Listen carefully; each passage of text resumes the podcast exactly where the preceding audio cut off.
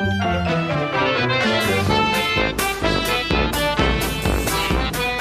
Leute da draußen an den Hörgeräten, ich freue mich heute wieder einen kleinen Podcast für euch präsentieren zu können. Herzlich willkommen bei Boardgame Circus zu einer, ja, ich möchte fast sagen, einer Sonderfolge, denn heute haben wir zwei ganz besondere Gäste und Mitarbeiterinnen da. Und zwar haben Samia und Chrissy, die ihr gleich kennenlernen werdet, ein Praktikum in dieser Woche bei uns gemacht. Und genau darüber werden wir sprechen. Herzlich willkommen, ihr beiden. Hallo. Das Interview heute wird auch von Samia und Chrissy geführt. Wir wollen einmal kurz durch die Themen führen. Wir reden natürlich über Boardgame Circus, wir reden über das Praktikum. Dann, und das ist wirklich eine große neue Überraschung, reden wir über einen Laden, den wir hier eröffnen werden in Bad Krotzingen. Und zu guter Letzt möchte ich euch noch ein paar Kampagnen mit auf den Weg geben. Wir haben einige Spiele, die gerade im Crowdfunding sind. Auch das ist sehr spannend. Chrissy, Samia, auf geht's. Wir reden über Boardgame Circus. Okay, ich stelle dann schon mal die erste Frage. Was für Bereiche gibt es in einem Brettspielverlag? Genau, und so ist ja der Tag am Montag gestartet. Ein Brettspielverlag ist vielleicht nicht so einfach zu verstehen wie eine Tierarztpraxis. Es gibt eben viele Unterbereiche und die wichtigsten, die da zu nennen sind, sind einmal die Redaktion, in der die Spiele bearbeitet werden, das Produktmanagement, in dem es auch um die Herstellung der Spiele geht. Und dann haben wir noch eine Marketingabteilung, in der es um das Bewerben der Spiele geht. Und der vierte Bereich, das wäre der Vertrieb. Da geht es im Wesentlichen dann um den Verkauf der Spiele. Okay, dann die nächste wäre, wie bist du auf den Namen Board Game Circus gekommen? Wir haben damals, das war 2015, Board Game Circus als Übersetzungsstudio gegründet und der Name sollte einfach einen Bezug haben zum Thema Brettspiel. Für mich ist Boardgame Circus dann entstanden, als ich gesagt habe, der Zirkus repräsentiert für mich auch eine gewisse Form von Magie und Zauber und in diesen ganzen Zauber tauche ich ja ein, wenn ich ein Brettspiel spiele. Ich kann alles um mich herum vergessen und äh, bin sozusagen in einer ganz eigenen Welt für sich und das symbolisiert irgendwie für mich der Boardgame Circus, also diese Manege, die du betrittst, dieses bunte, das schillernde, der Spaß, den man da drin hat, der kommt sozusagen bei Boardgame Circus im Namen zum Ausdruck. Wie viel verdienst du ungefähr im Monat und wie sind deine Arbeitszeiten? Ja, das ist spannend, dass du jetzt genau mich fragst. Also als Geschäftsführer in diesem kleinen Verlag verdiene ich momentan sogar noch weniger als die beiden Angestellten, die wir haben, Lisa und Frank. Das ist sicherlich auch nicht unbedingt ein Normalzustand, aber ähm, in der Brettspielbranche wird man nicht unbedingt reich und es war auch nicht mein Ziel, reich zu werden. Und als derjenige, dem das Unternehmen gehört, möchte ich natürlich auch, dass das Unternehmen investieren kann und äh, gut laufen kann. Das heißt, würde ich da alles, was es an Geld rauszunehmen gibt, rausnehmen aus den Unternehmen, dann würde ich vielleicht kurze Zeit sehr gut leben, dann hätte das Unternehmen aber kein Kapital mehr.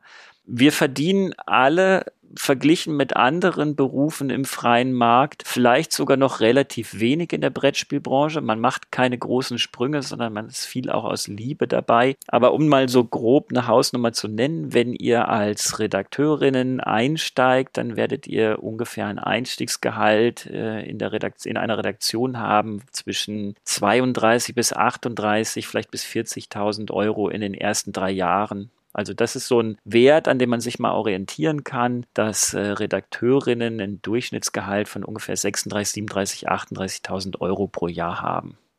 Als Geschäftsführer bin ich super flexibel unterwegs. Ich muss natürlich auch mal Feuer löschen, die es irgendwo zu löschen gibt. Da kann ich nicht einfach sagen, nee Leute, ich arbeite jetzt nicht. Meine Arbeit ist selbstständig strukturiert, das heißt, ich kann an, an anderer Stelle auch einfach mal sagen, ich fange eine Stunde später an, ich mache später länger. Also es ist nicht so, dass mich jetzt jemand kontrollieren würde, wie viel arbeite ich, sondern ich muss einfach die Arbeit erbringen, die nötig ist, um die Firma laufen zu lassen. Und ich kann mir diese Arbeit eben sehr frei und sehr flexibel einteilen. Das ist dann bei allen Nachteilen auch ein Vorteil der Selbstständigkeit. Okay. Äh, wie bist du darauf gekommen, einen Brettspielverlag zu machen? Wir haben angefangen 2015 Brettspiele zu übersetzen von Deutsch nach Englisch, dann sind auch später noch mehr Sprachen dazugekommen. Das heißt, bevor es ein Brettspielverlag war, gab es schon das Übersetzungsstudio und dabei sind so viele interessante Spiele über unseren Tisch gewandert, dass wir gesagt haben, hey, also warum übersetzen wir das nur für jemanden anders? Sollten wir das nicht vielleicht selber rausbringen? Auf dem Wege kam dann die Verlagsgründung zustande. Also irgendwann haben wir gesagt, komm, das Spiel machen wir. Die ersten Spiele, die wir gemacht haben, waren To War, Heldentaufe und Ruchlos. Und ähm, ja, von dem Zeitpunkt an war eben das Boardgame Circus Logo auch als Verlagslogo auf Spieleschachteln. In wie vielen Sprachen übersetzt ihr die Spiele?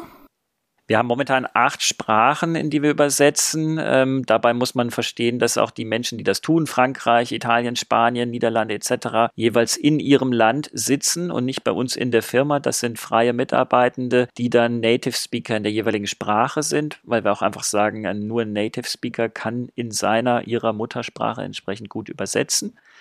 Genau, sind momentan ungefähr acht Sprachen und da arbeiten im Übersetzungsstudio freiberuflich 20 Personen etwa mit.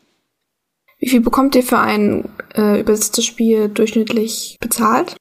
Vielleicht ganz kurz auch nochmal für die, die wir jetzt erst abholen an den Hörgeräten. Also es ist ja so, Board Game Circus ist eben ein Brettspielverlag. Das hatten wir auch gerade angerissen. Wir bringen Brettspiele raus, verkaufen Brettspiele, die wir eben für den deutschen Markt machen.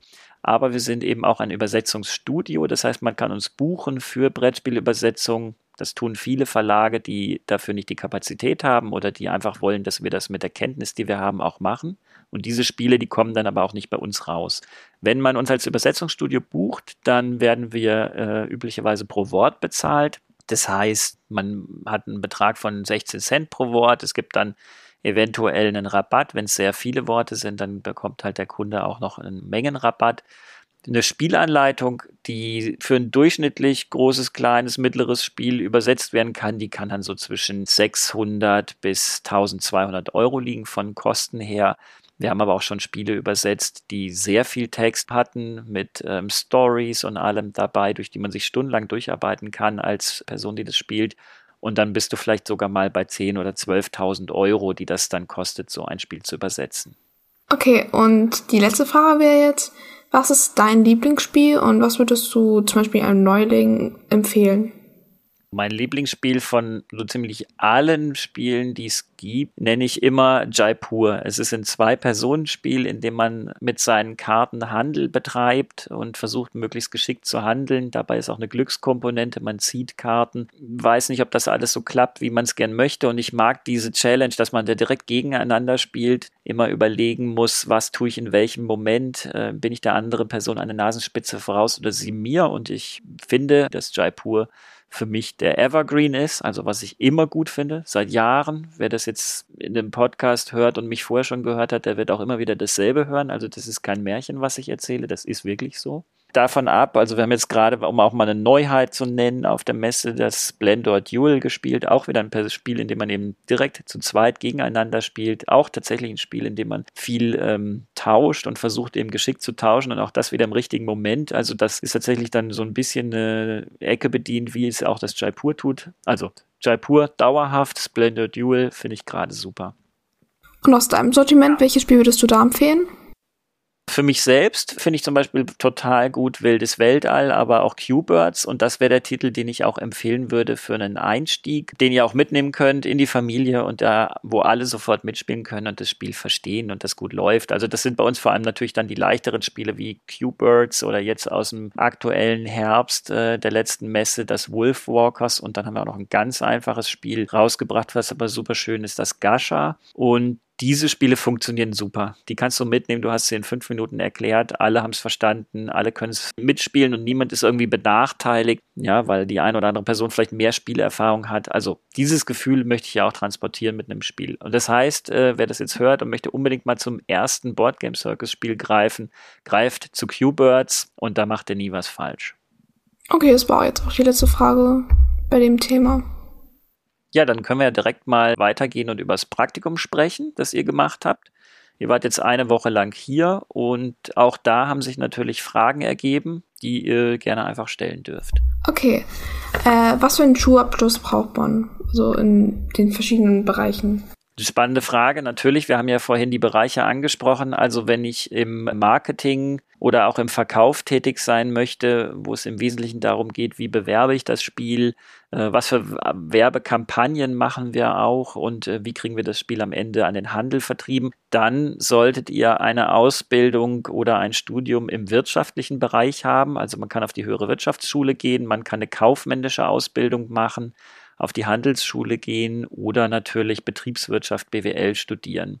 Wenn es mehr darum geht in der Grafik, also das toucht ja auch wieder den Bereich Marketing, aber in der Grafik, Illustration, Layout, Werbeanzeigen, Gestaltung zu arbeiten, dann könntet ihr eben eine Ausbildung in visueller Kommunikation machen oder Mediengestalterin werden. Das heißt auch da wieder die Möglichkeit, über einen Beruf und eine Ausbildung zu gehen oder über ein Studium. Gibt es beides. Dann haben wir sehr viel, was zu organisieren ist im Verlag. Also alle Schnittstellen müssen miteinander verbunden sein. Irgendjemand muss da sitzen, wo die Fäden zusammenlaufen. Es müssen Rechnungen geschrieben werden, Überblick gehabt werden, welches Personal ist da, wer ist wann, wo im Urlaub. Das alles fällt so ein bisschen in den Bereich Verwaltung. Also das wäre eine Ausbildung zur Verwaltungsfachkraft. Dann hatten wir noch angesprochen den Bereich Redaktion. Für die Redaktion gibt es so nicht den Ausbildungsberuf Brettspielredakteurin. Da müsste man einfach schauen, dass eben zum Beispiel über äh, schreibende Medien wie Zeitschriften, Tageszeitungen etc. überhaupt erstmal der Grundstein für das Schreiben gelegt wird. An der Stelle bringen wir dann gleich einfach einen Einspieler.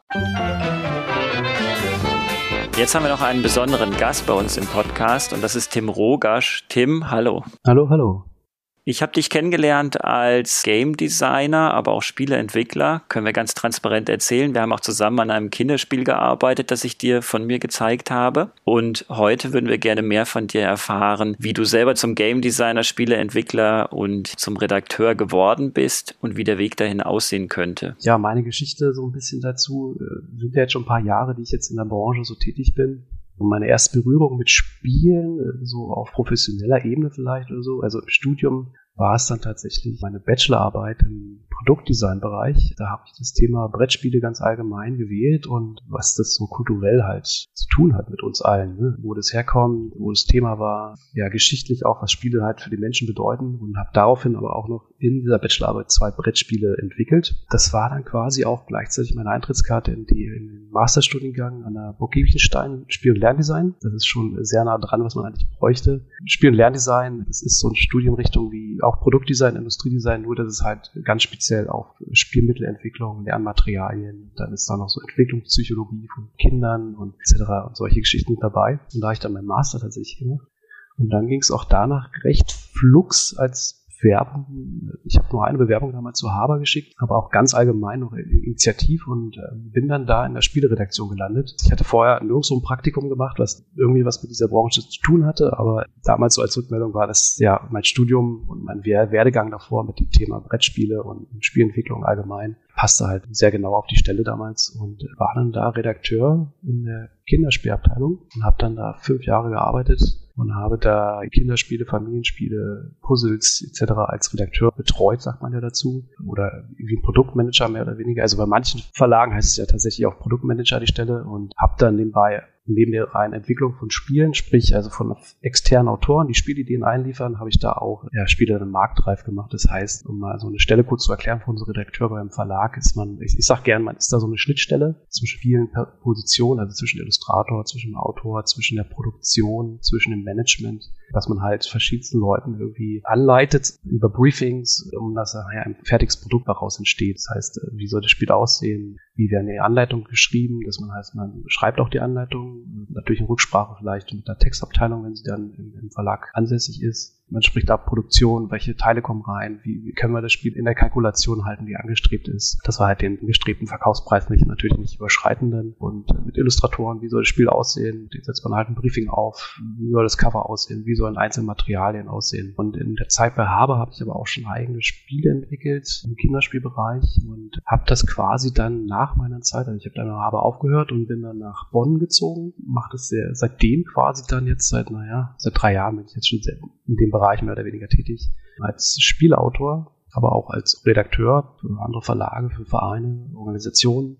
Größte Teil tatsächlich noch meine Autorentätigkeit, dass ich Spiele entwickle. Das war so der Weg. Also es ist wirklich recht geradlinig irgendwie und ähm, dass man das genau auch so machen sollte. Aber ich bin da eher der Exot mit dieser Ausbildung oder mit diesem Studium. Ähm, in dem Bereich sind ja ganz viele Leute tätig, die das gar nicht studiert haben oder gelernt haben, sondern sind meistens Quereinsteiger und da sind halt ja die verrücktesten Geschichten oder die verrücktesten Lebensläufe drin. Wenn ich da auch kurz einhaken darf, das ist ja wirklich ähm, so, dass du auf einer hohen Ebene mit deinem Studium und darauf tatsächlich auch noch einem Masterstudium eingestiegen bist. Und man sieht aber auch die Verantwortlichkeit eines Redakteurs oder Produktmanagers, die ist dann doch mehr als nur in Anführungsstrichen das Spiel zu schreiben. Also du hast gesagt, du koordinierst die einzelnen Bereiche, du verantwortest quasi auch das ganze Produkt und bist aber auch eben selbst diejenige Person, die dafür sorgt, dass dieses Produkt nachher gut wird. Das ist ja natürlich auch, sage ich mal, sehr viel Kompetenz in einer Person. Wie könnte man sich dem nähern, wenn man jetzt eben nicht über ein Studium gehen kann, also oder schulbedingt einfach sagt, ich war in der mittleren Reife, habe die Realschule gemacht, gibt es da auch Möglichkeiten, vielleicht auch einfach gar nicht allumfassend gleich ins Produktmanagement zu wollen, aber eben an Spielen mitarbeiten zu können? Ja, wenn man Schüler ist, sage ich mal, bietet sich natürlich immer ein Praktikum halt an in solchen Bereichen. Das heißt einfach bei Verlagen mal anfragen. Man sollte, glaube ich, wenn man noch zur Schule geht, erstmal Berührungspunkte mit der Branche überhaupt herstellen. Das heißt, es bietet sich auch an, vielleicht auf Messen zu gehen, wenn es nur als Gast ist, also sprich die Spielmesse in Essen bietet sich halt an. Da kann man aber auch mal gucken, so versuchen mal als Spielerklärer vielleicht zu arbeiten, irgendwie, dass man Verlagen dabei unterstützt, dass die Spiele auf der Messe präsentiert werden und da mal ein Gefühl kriegt, wie erklärt man den Spieler, was muss man denn tun, um ein Spiel verständlich darzustellen und da kriegt man schon viel Einblick, was ein Spiel eigentlich auch leisten muss, um damit die Leute das halt auch spielen und Spaß damit haben. Das zeichnet auch tatsächlich so ein bisschen unsere Branche aus, kann ich ja als Verlag selbst von meiner Seite auch aussagen. Am Ende gehen viele Wege übers Spiel und gar nicht unbedingt über den Beruf oder den Werdegang, den du erlernt hast. Denn wenn dir irgendwie die Liebe zum Spiel fehlt, ist es sowieso schon höchst problematisch. Aber wenn das Verständnis fürs Spiel fehlt, dann kommt man im Grunde genommen auch nicht wirklich weiter, ja. Das ist es halt. Also in der Branche, um da wirklich richtig zu arbeiten, braucht man da irgendwie so eine gewisse Leidenschaft für das Spiel an sich. Ja, weil man da auch eine Menge Herzblut reinsteckt. Ne? Also es ist nicht so ein äh, typischer Job, den man dann irgendwie so festen Zeiten arbeitet und dann ist dann um 16, 17 Uhr das Feierabend und das war's dann. Die Phasen gibt's auch natürlich in dem Bereich, aber es ist, man muss da immer ein bisschen mehr reinstecken. Aber das kommt automatisch. Also es ist so, ja, in dem Bereich arbeiten viele Leute halt einfach, weil sie es machen wollen und das gar nicht so richtig als schwierige Arbeit sehen, glaube ich ja, ich glaube, es war gar nicht ihr Plan, aber am Ende sind sie da gelandet und hatten vielleicht einfach die Vision. Tim, erstmal vielen Dank schon mal dafür. Wir hatten im äh, Rahmen des Podcasts und des Praktikums kam auch die Frage auf nach den Arbeitszeiten, aber zum Beispiel auch nach den Verdienstmöglichkeiten in der Branche, ohne dass du jetzt deine transparent machen musst. Aber vielleicht magst du uns einfach zeigen, wie sieht so ein Arbeitstag bei dir aus oder wie teilst du dir deine Stunden ein? Ist das im Prinzip sehr straightforward und du bist jeden Tag gleich unterwegs? Bist du da sehr flexibel? Musst du es vielleicht auch sein? Also ich bin sehr flexibel. Also jeder Tag sieht anders aus tatsächlich. Der fängt ganz normal an um 8 Uhr morgens und ist nach hinten immer offen. Also es ist je nach Phase, wo man gerade arbeitet. Manchmal, es gibt ja so immer so Projektphasen etc. Manchmal muss was fertig werden. Messen sind da, die verschlingen auch viel Zeit und viel Vorbereitungszeit. Aber ich versuche einen normalen Tag einzuhalten, der so acht Stunden geht schaffe ich selten. Aber wie er jetzt abläuft, ist unterschiedlich von Projekt zu Projekt. Es ist leider keine Fleißarbeit, die man so abhandeln kann, sondern es gibt Phasen, wo man halt rein Spiel entwickelt, die man dann halt irgendwie in Prototypen bastelt, baut etc. Dann gibt's Testrunden, die finden aber tatsächlich dann nach dem Feierabend sozusagen statt des Abends, dann wenn andere Leute eine Zeit haben für, Spielrunden, dass man mit denen dann testet, das, geht dann in den Abend rein. Also das ist schon der erste Punkt, wo es dann irgendwie auch so irgendwie fast ins Private hineinläuft. Ja, aber andere Projekte, die jetzt gar nicht ich mache auch andere Sachen wie Illustration zum Beispiel, ähm, da, muss man sich auch andere Arbeitsräume schaffen. Also ich habe dann mal so verschiedenste Plätze, an denen ich arbeite und verschiedenste Aufgabengebiete mache. Also ich habe einen Schreibtisch halt für das normale Prototypen entwickeln. Also ich habe aber auch einen Bereich, wo ich dann halt so illustrativ arbeite und Modellbau, also sprich Prototypenbau, also eher das Handwerkliche mache. Redaktionelle Aufgaben, da kann man ein bisschen mehr strukturierter arbeiten, weil das andere eher künstlerische ist, wo man immer so mit Unwägbarkeiten umgehen muss. Aber das Redaktionelle ist dann eher so, da gibt es dann Deadlines, da gibt es Zeiten, die man einhalten muss, Projektphasen, dann und dann muss das fertig werden und dann versucht man sich das natürlich dementsprechend zu strukturieren und die Zeitpläne einzuhalten, ganz klar. Ja. Ja, ich finde das interessant. Du hast natürlich in diesen Bereichen Deadlines, hast du gesagt, immer auch irgendwo einen gewissen Druck es gibt nicht unbedingt in unserer Branche, dass man sagt, du, ob das heute fertig ist oder morgen, sondern es gibt natürlich Abgabetermine etc. Und was ich jetzt sehr schön finde, weil da hast du schon ein bisschen den Bereich, auch wie strukturiere ich mir meine selbstständige Arbeit angesprochen, dass du dir Arbeitsräume schaffst, die deinen unterschiedlichen Tätigkeitsfeldern entsprechen. Und tatsächlich tue ich das auch. Also ich nenne das den Perspektivwechsel, der auch unheimlich kreativ befruchtend sein kann. Für äh, verschiedene Arbeiten benutze ich verschiedene Rechner zum Beispiel, habe ich einen Rechner, auf dem im Wesentlichen die Kundenservice-E-Mail-Adressen äh, abgerufen werden und ich Kundenservice mache und dafür setze ich mich an den großen Tisch in einen entspannten Stuhl, wohingegen, wenn ich jetzt so wie du kreativ arbeite und bin im Grafikprogramm unterwegs, dann will ich stattdessen einen großen Monitor, dann möchte ich dort nicht von Kundenservice, E-Mails genervt werden, habe dafür also auch einen zweiten Rechner. Also es ist vielleicht auch mal ganz interessant, nach außen zu transportieren, wie sich schon eine Einzelperson, die sehr vielseitig arbeitet, innerhalb, äh, ich nenne es mal eines Homeoffice oder eines Büros, auch Arbeitsräume schaffen kann oder eben diesen Perspektivwechsel. Ja, das, das ist wichtig, ja. Gerade auch im Homeoffice. Also, das ist ja nochmal so eine eigene Geschichte dann. Also, wenn man jetzt in der Redaktion arbeitet, dann man vielleicht jetzt andere Ableckungen oder andere ähm, Perspektivwechsel schon im Verlag selten, aber im Homeoffice muss man das alles auch selbst dann auch strukturieren tatsächlich, ja. Hast du noch irgendwas, was du loswerden möchtest? Oder sag uns, was sind die spannenden Projekte, an denen du gerade arbeitest? Auch ohne deinen Namen zu nennen, aber was macht dir daran gerade am meisten Spaß? Ich schließe gerade so ein paar Sachen ab tatsächlich. Verschiedenste Sachen. Ich bin gerade froh, dass ich recht vielfältige Sachen habe. Also von freien Spieleprojekten, freien Illustrationsprojekten, also auch so Kinderbuch ist dabei zum Beispiel.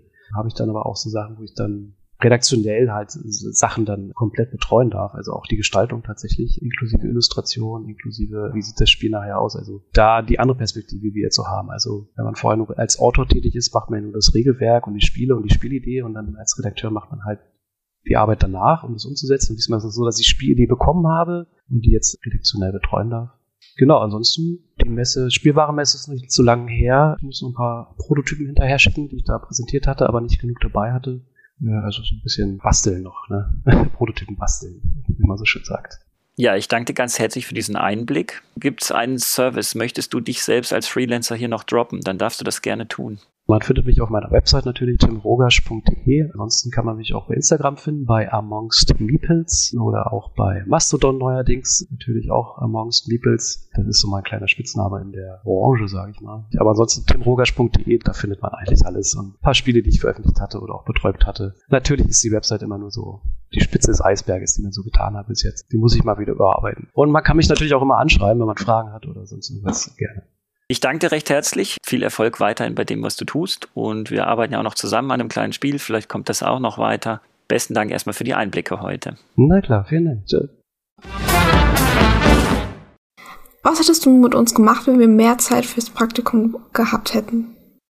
Eine Woche ist natürlich mega kurz, wenn es eben darum geht, dass man hier viele Bereiche kennenlernen kann und Einblicke gewinnen kann. Also was haben wir gemacht? Ich hatte ja für euch zum einen den Themenbereich Design Your Own Game aufgemacht. Das heißt, ihr solltet mal so ein bisschen versuchen, ein eigenes Spiel zu entwickeln und dann auch kennenlernen, welche Begrenzungen gibt es zum Beispiel beim Material, wie viel würde das kosten, wenn man das Spiel kleiner macht, größer macht, wie viel kann man damit verdienen oder nicht verdienen. Also sowas haben wir uns angeschaut. Wir haben auch ein bisschen Eventplanung betrieben, da kommen wir gleich noch zu, wollen wir jetzt an der Stelle noch gar nicht so viel verraten. Und wenn ich mehr Zeit in dem Praktikum gehabt hätte, dann wäre es eigentlich mein Wunsch gewesen, dass ihr auch den Newsletter vielleicht mal für diese Woche noch verfasst hättet, zum Beispiel, und ein bisschen mehr noch in die Kommunikation mit den Menschen gekommen wärt, die die Spiele spielen. Aber der Podcast zum Beispiel ist ja jetzt auch genau ein Schritt in die Richtung. Also ich finde es sehr cool, dass wir den jetzt noch abschließend aufnehmen und auch so ein bisschen teilen können, was wir hier gemacht haben könnte jeder mit einer Spiel, also könnte ich zum Beispiel jetzt zu dir hingehen mit einer Spielidee und sie verkaufen? Genau so läuft es im Grunde genommen. Wenn ihr zu Hause Spiele entwickelt habt und meint, das wäre gut, dann könnt ihr das bei einem Verlag vorstellen. Das muss nicht meiner zwingend sein. Es gibt ja etliche. Und da vielleicht einfach ein paar Hinweise nur für diejenigen, die jetzt wirklich schon im Kopf auf dem halben Wege dahin sind. Wenn ihr ein Spiel entwickelt, total super müsst ihr das natürlich auch testen. Also baut euch einfach eine Testrunde zusammen. Das kann eure Familie, das kann euer Freundeskreis sein. Ihr müsst dabei nur immer beachten, sind es wirklich Menschen, die auch ehrlich mit mir sind und mir das entsprechende Feedback geben? Weil wenn die alle sagen, das hast du voll gut gemacht und irgendwas ist daran jetzt nicht perfekt, dann nützt dir das gar nichts und du gehst zum Verlag und der merkt dann, dass es nichts taugt. Also sucht euch dann bitte auch Kritikerinnen, die ehrlich zu euch sind. Testet das Spiel, dann werdet ihr merken, es gibt immer wieder auch was zu verfeinern. Und wenn ihr dann diese verfeinerte Version habt, dann seid ihr an dem Punkt, wo ihr es auch in einem Verlag vorstellen könnt. Und das passiert fast tagtäglich. Also wir kriegen ständig Einsendungen, meistens per E-Mail. Dazu kommt dann oft noch ein Video zu dem Spiel. Fotos, Spielanleitungen, die wir im Prinzip als Pitch gesendet bekommen, anhand dessen wir dann beurteilen, ob das Spiel für uns interessant sein könnte, ob es bei uns in den Verlag reinpasst, dann würden wir das eben weiter verfolgen. Oder ob das Spiel vielleicht für uns nichts ist, dann können wir im Zweifel noch eine Empfehlung geben, in welchem Verlag so ein Spiel eher zu Hause wäre. Das geht, das kannst du machen und ich möchte dich auf jeden Fall ermuntern, wenn du Bock drauf hast, da weiterzumachen. Du hast ja dann gerade über den Laden geredet. Wann würde denn der aufmachen oder wann würde da es weitergehen oder so? Wir machen den Laden auf und das ist einfach eine richtig coole Sache. Der Brettspielkiosk, ihr kennt ihn ja, diejenigen, die das jetzt hören, schon als Webshop von Board Game Circus. Der bekommt eine analoge Anlaufstelle in der Weltstadt Bad Krotzing im tiefsten südwestlichsten Zipfel der Republik. Da empfangen wir euch ganz, ganz gerne mit unserem Board Game Circus Showroom und im Brettspielkiosk zum Spielen, Ausprobieren und Kaufen der Spiele.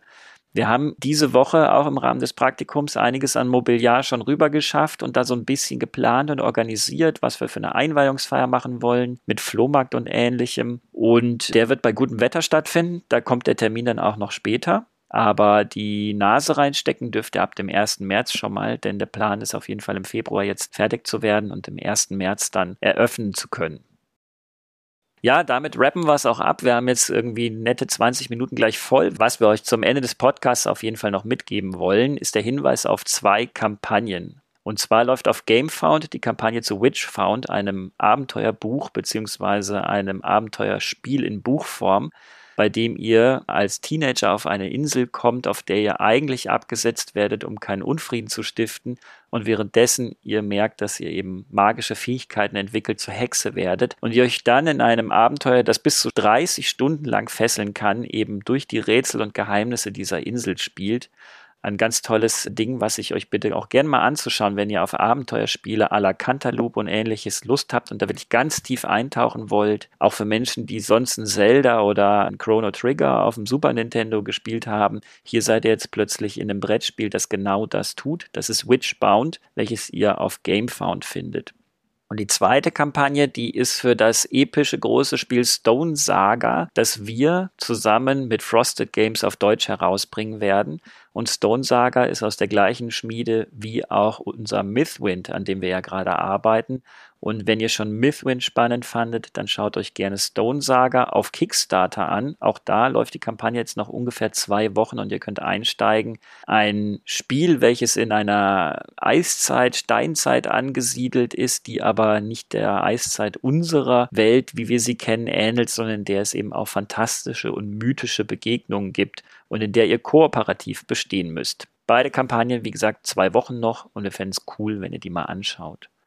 Ja, und damit beenden wir den Podcast. Habt ihr noch irgendwas auf dem Herzen?